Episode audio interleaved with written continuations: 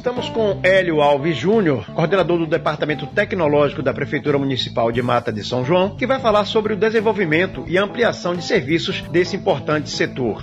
Bom, bom dia, bom dia, Linho. É um prazer recebê-lo aqui na Prefeitura de Mata São João. Agradeço a visita. Bom, né, diferentemente aqui de alguns municípios da região aqui de Mata São João, né, que fazem divisa com conosco, a Prefeitura de Mata São João possui um departamento de tecnologia próprio, né? É, não é terceirizado, com equipe própria, inclusive com toda a equipe do departamento de tecnologia é, é formada por matenses, né? Isso é importante frisar. Estamos desde 2005 realmente alavancando o nome da Prefeitura de Mata São João e obviamente como como é notado, né, nos últimos anos tem conquistado resultados importantíssimos na educação, saúde e obviamente o departamento de tecnologia está envolvido diretamente nisso. Nós da informática, naturalmente, né, a gente faz parte dos bastidores, né? A gente costuma brincar que é um, é um setor que fica mais atrás da cortina, né? A gente não é muito visto. A gente trabalha nos bastidores para que a secretaria e os setores deem resultado. É onde vocês veem uma, uma escola, um PSF, um CREAS, CRAS, Conselho Tutelar, onde tem uma máquina, um sistema, nós, o departamento de tecnologia, estamos diretamente envolvidos nisso. E para o Departamento de Tecnologia, é, foi um sistema muito importante que a gente teve um contato direto com a população. A gente sempre entrega serviços para a administração, mas de forma é, indireta, né? Que é prestando serviço a todos os sistemas, contabilidade, tributário, financeiro, ação social, saúde, educação. Então todas as secretarias têm sistemas que rodam para prestar o serviço à população. E a gente faz esse trabalho de bastidores. São sistemas independentes sistemas inter interligados? Maior, os sistemas contábeis, eles são interligados, né? Por exemplo, o sistema, é, o sistema de contabilidade é integrado com o sistema de tributário.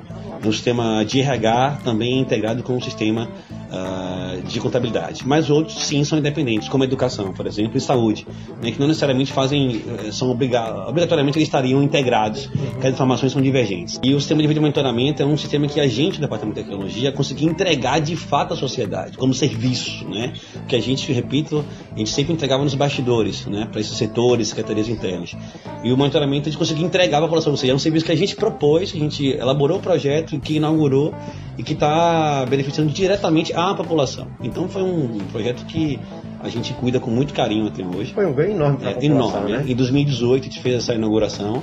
A gente sabe que realmente a população às vezes, ah, mas tem algumas câmeras, essas câmeras estão realmente funcionando, é, mas sim, continua em pleno funcionamento. Nós temos dois centrais de vídeo monitoramento, um aqui na sede, composto por 34 câmeras, e um em Prado Forte, composto por 30 câmeras.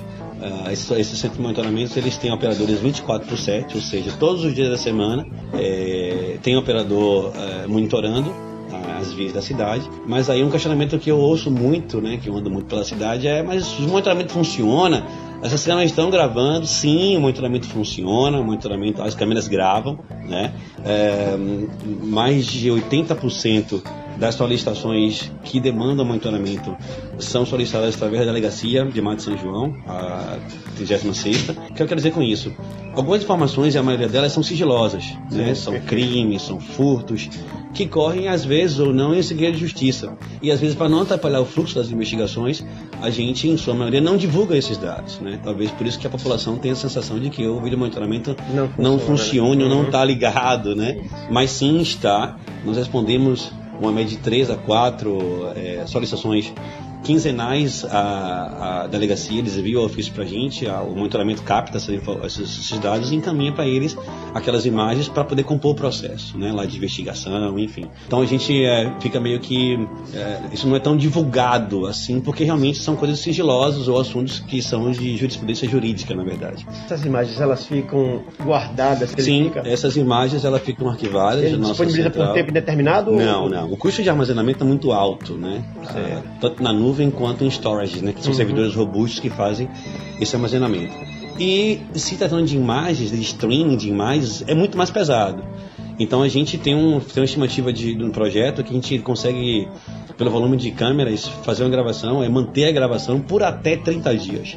Isso varia muito de 28, 32 dias, mas a média é até 30 dias. Até porque, eu acho que é isso você vai falar, é. quando o fato ocorre, isso, né, de imediato é. lá o solicitante vai à delegacia, ele presta uma queixa, é. sumiço, furto, Não tem necessidade de guardar a imagem exatamente, a partir do momento exatamente. que está tudo transcorrendo na, na mais perfeita exatamente. ordem, né? Então você teve um, um, objeto furtado, um acidente, você não vai esperar 30 dias para prestar uma queixa uhum. ou procurar as forças policiais ou o Ministério Público para fazer a sua solicitação. Então, é exatamente isso, na sua linha assim. Ô Hélio, esse sistema ele foi implantado em que ano e como é que foi esse, esse processo? Pronto, em, em, 2018 iniciamos o projeto e a execução dele. Então a gente, a gente implantou em Mata São João em 2018, apesar de ser inaugurado no começo de 2019, mas ele foi implantado em 2018. E ao longo desses anos, Leon, a gente veio sofrendo, sofrendo não, né?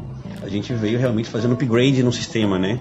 São três etapas, na verdade. 2018, 2018 a primeira etapa eram 19 câmeras, 18, 19 câmeras. Em 2019 é, ampliamos para 28 câmeras e em 2020 chegamos a 34 câmeras aqui em Mata de São João. Né? Então a gente vem, obviamente, com o desejo da administração, no antigo gestor Marcelo Oliveira e o atual também João Roberto, a gente vem todos os anos é, e pretende que isso continue ampliando. A gente Realmente. sabe que é uma demanda, é um anseio da população que a gente tem uma câmera em cada rua, na verdade, né? Eu acho que a população, eu queria uma câmera na minha é. rua, uma, duas ou três, mas a gente sabe que é, é, é, humanamente impossível, né? E também na questão financeira do investimento. É, Exatamente. É um investimento muito pesado, muito caro, né? Então, em nenhum lugar do mundo, exceto na China, que é um, um país que tem a maior quantidade de câmeras, na verdade, lá, ainda assim lá, eles não conseguiram colocar uma câmera por rua, né? Uhum. Mas, obviamente, a gente tem um estudo, e é importante frisar também, que todos os, todos os locais das câmeras, os posicionamentos dela, não foi uma escolha da administração. A prefeitura lá não decidiu, por vontade própria, que quer colocar uma câmera na, na rua X. Uhum. Não é uma escolha do departamento de tecnologia. São locais estratégicos. Exatamente. Se você estiver falando alguma coisa que fora do contexto, Todas né? essas câmeras, eh, os locais delas foram colocados de forma estratégica, como você mesmo pontuou, com a participação efetiva da Polícia Militar, Polícia Civil e Guarda Municipal. Então a gente vai em loco, verifica posicionamento, verifica as ruas, que as forças de segurança entendem que, que é um, um refinamento de, de, de, um olhar mais, mais refinado da segurança e aí sim efetivamos a, a instalação da câmera. A previsão para a implantação da terceira etapa o prefeito, o prefeito João Roberto ele já deu carta branca, né? Ele já autorizou a atualização do projeto. O projeto já estava pronto desde o ano passado. Uhum. Só que, obviamente, a gente quer revisar ponto a ponto, local a local, ver novas demandas, revisar aquelas que achávamos que é necessário. Estima que até o final desse semestre o projeto será validado. Ok. Agradecemos ao Hélio Alves Júnior, coordenador do Departamento de Tecnologia da Prefeitura Municipal de Mata de São João, por essa entrevista.